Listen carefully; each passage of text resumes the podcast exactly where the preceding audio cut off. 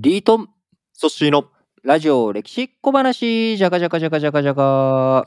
とことん徳川家康です。あー丸4と来ましたね、2週間。はい。でも、ようやくね、本能寺の変という、前回終わったんですが、この本能寺の変っていう時に、えー徳川家康、どこにいたのかというと、堺にいたんですね。大阪の堺。そう、大阪の方のねまあ、あの、はい和歌山の方の堺。えーこっちで、うんまあ、当時、えー非常にえー南蛮貿易とかでも栄えていて、えー非常に、えーなんでしょうね。まあ、江戸時代で言ったら長崎みたいな感じかな。あのーまあ、異うんうんうん国情緒あふれる部分、はいい、ろんなね、えー商人もあいて、活気がある、はい。えーところに、うん。えー投縮していたわけです。その前には安土城に行って、えー信長とね武田家倒して、えーやったねっていう宴会したりとか、うん。でその後はい京都見物したりとかね、うん。えー京都見物の前に堺にいたのかなちょっとそこを忘れちゃったけれども、えーはい堺の方にいたらうん。早馬がパカパカパカパカやってきてうん。信長撃たれると本能寺の変発生という話を聞きやばいと、うん。これはこのまんまだとね 自分たちも狙われるとうん。いうことで、うん急いで、えー本国に逃げなきゃいけない。でも本国ってうん。どうやって帰る？大阪から、えー、み三河の方に帰る行くためにはさ、ですよね。うん。京都は本能寺の変が起きて、う京都、安土、うん。滋賀県、うんこの辺りのルートっていうのは完全に明智家が抑えるだろうと。確かに。そうすると、そのまま陸路ではいけないっていうことで、うん、伊勢経由はい。で、こう、三重の下の伊勢ですね。三重のところを通って、で、三重から船に乗って、三河。とか自分たちの本拠地に目指そうというルートではい山越えをね、うん。しようとするんだけども、もう一気に治安が悪くなるわけですよ。ほう。信長がね山の道も決して安全な道ではない。はいこういつね、雑踏狩りというか、自分たちが狙われるかというところもある中、必死にこう、うん逃げていったと。で、別ルートを通った、えー人たちっていうのは、あの途中うん野党に襲われて殺されたりとかもしているので、あのうんここでもしかしたらね、徳川家康、山越えうまくいかなかったら、うんそこで彼は死んでいたかもしれない。かもしれない。あ本当にね、もう苦労に苦労に苦労を重ねてるわけですよ、彼は。本当ですね。本能寺の変の前の彼の人生も、本当つかぬ間のなんかい息を抜いた瞬間、その前は本当波乱の波乱でしたよね。でしかもさ、うんこれもさ、別に、うんなんでそこでタイミングよく本能寺の変起こすんだよと。俺がいない、俺が本国にいる時に起こしてくれよと。うん。うん。いうところで、そこでね、イラン逃避行をしなきゃいけないと。いうなるほどこな。とで、もうこうしんどいしんどい。でもなんとかね、命からがら、こう三河の国、自分の本拠地、三河の国、遠江の国、そっちの方にね、えーはい帰ることができて。よかったよかっよた。で、そこで急いで兵隊を整えて、よし、ね、あのー自分たちが、こう、信長のね、えーなんだ？あ、敵討ちじゃないけれども、こうはい明智光秀討伐戦、えーにね、うん協力していこうと思ったら、うん。豊臣秀吉思ったら？はい。が、もう、あ、ごめん、俺もう倒しちゃったよと。ほう。あっという間に豊臣秀吉が織田信長の敵討ちに成功。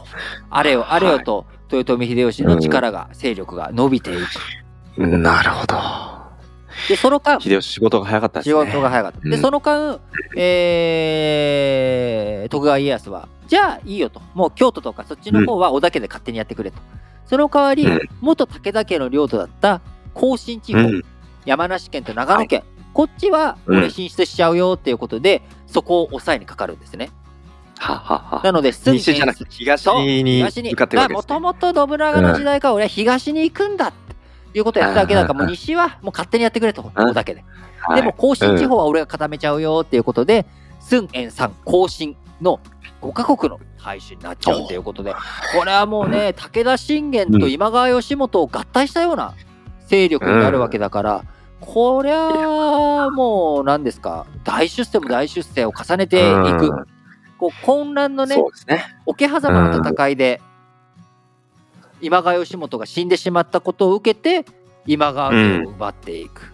そしそした。て、本能寺の変が起きたことを捉えて、甲信地方。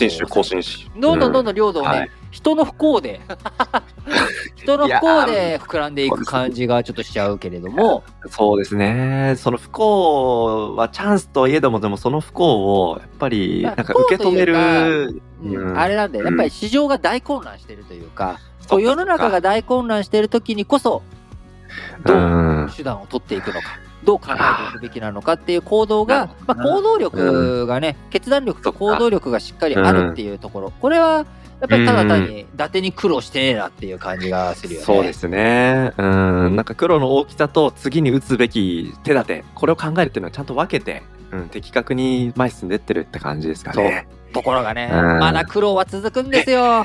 待って待って待って、まだあるの？今度は 次に何がある？豊臣秀吉がさ、織田家固めちゃったのよ。ああ、そっか。秀吉の時代来ると。秀吉の時代来たらと。でうん、名目上は秀吉っていうのは織田家の血筋じゃないからさ、名目上というか、うんまあね、うん。あのーなので、こう、織田家の、こう、信勝っていう次男、うん。こいつが家康に泣きついてくるのね。ほうほうほう秀吉がね、いじめると、俺うがん主筋、俺があ社長のはずなのに、なんかあいつがさ、すげえ全部やっちゃうんだよと、俺のね、うん。領土も奪おうとしてくるんだよと。徳川家康さんとパパの仲間だったでしょと。僕のことも助けてよと。いうことで、うんえー豊臣秀吉とお徳川家康が小牧のはい逆転の戦いっていうことで激突する。おお。でここで相が見えると。ここで徳川家康ね、はい勝っちゃうわけよ、野戦とかで。おっと。秀吉に勝ってしまった。秀吉の直接じゃないけどね、秀吉の先方の部隊を倒したりとか、こうやっぱり徳川家康っていうのは戦争強えなと。うんうんうん。いうのをみんなまざまざと、ね、はい。感じさせられるんだけど、外交力でこう包囲されて、結局最終的には徳川家康、豊臣秀吉に屈せざるを得なくなってしまう。なるほど。ということになって、うん。で、その代わり、豊臣秀吉、徳川家康をね、織田信長時代と同じように、すごく大切にして、えーお前出世させてあるで、お前ね、しっかりやってくれと。いうふうにしていき、天下を統一していく流れの中で、ついに、関八州、孫延山、甲信っていう5カ国から、今度は関東の8カ国、これを全部。部徳川家康ちゃんにあげるよと、天下統一した暁には、まあ、暁というか天下を統一した、うん。1590年に豊臣秀吉が天下を統一したら、関八州、うん。これを家康ちゃんにあげるということで。家康、ついにここで関東入り、うん。僕らの知ってる江戸の町をうん。大こう大転換していく上での第一歩というのは、この時、あ家秀吉にね、家康ちゃん、関八州に行きなよと言われたわけなんだけれども、それまでうん孫延さんはい更新っていうのは、一生懸命自分で耕してた土地なわけ。いろいろと整備して、整備してたのを、関八州っていうのが最後に手に入れた土地だから、うん。野党も多ければ、まだまだ治安も維持されてない。でか、自分たち最後まで豊臣秀吉とか徳川家康に抵抗していた北条う国ん。の人たちが抑えていた土地、この土地に支配者として、うん。落下山のようにやってくるわけよ、徳川家。うんそしたら当然うん地元の反発とかもあるし、そうですね。安泰ではないですね。だからようやく、ああ、豊臣家に入ってね、自分たちの領土も広いし、落ち着いた生活ができるかなと思ったら、また働けと。今度は関八州ここ、で苦労が。苦労が豊臣家に平子らする苦労。そして、うんさらにそこから新しい新天地で働けっていう苦労。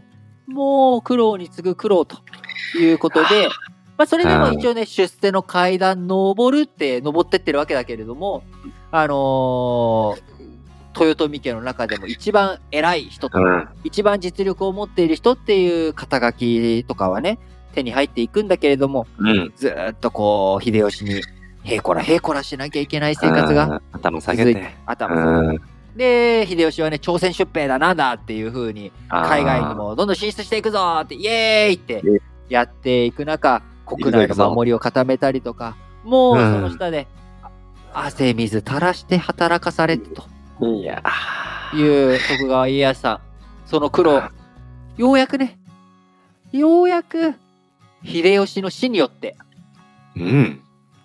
自分がトップになっていく。そのために秀吉が死んだというだけでははい。簡単に自分が一枚岩の権力を手に入れるわけにはならないということで、うん。